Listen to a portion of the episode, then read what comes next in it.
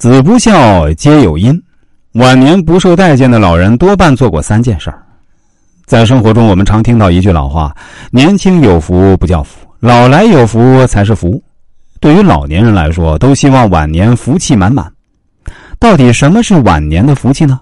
通俗点说，就是手里有足够的养老钱，晚年老有所居，儿女承欢膝下，就是最大的福气。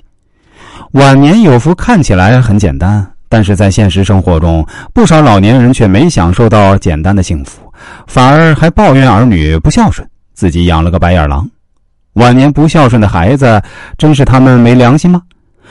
要知道，父母养大孩子并不容易，在这个过程中付出了极大的心血，尤其是孩子出生的前几年，父母甚至晚上都没睡过一个踏实的好觉。都说养儿防老，老人年龄大了，身体一天不如一天，正是儿女们尽孝的时候。儿女们这时却当起甩手掌柜，这不是让人在背后戳脊梁骨吗？要知道，人心都是肉长的，并不是孩子们不孝。世上的一切事情都不是无缘无故的，子不孝皆有因。晚年不受待见的老人多半做过三件事儿，别指责子女了。第一件呢，是太过偏心。古话说呀：“皇帝爱长子，百姓爱幺儿。”这句话从字面意思来看呢，很简单，就是说皇帝喜欢家里的长子，普通老百姓则喜欢家里最小的孩子。我们都知道，古代的时候实行的是嫡长子继承制，古代的皇位继承者是从大到小排序的，长子被给予了厚望。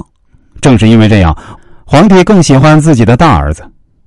普通人家却不一样，家里的小儿子更受父母宠爱一些，在父母眼中。最小的孩子年龄小，哥哥姐姐就应该让着最小的孩子。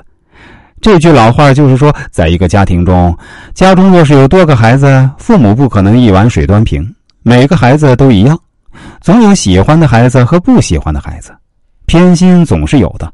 在现实生活中，这种情况并不少见。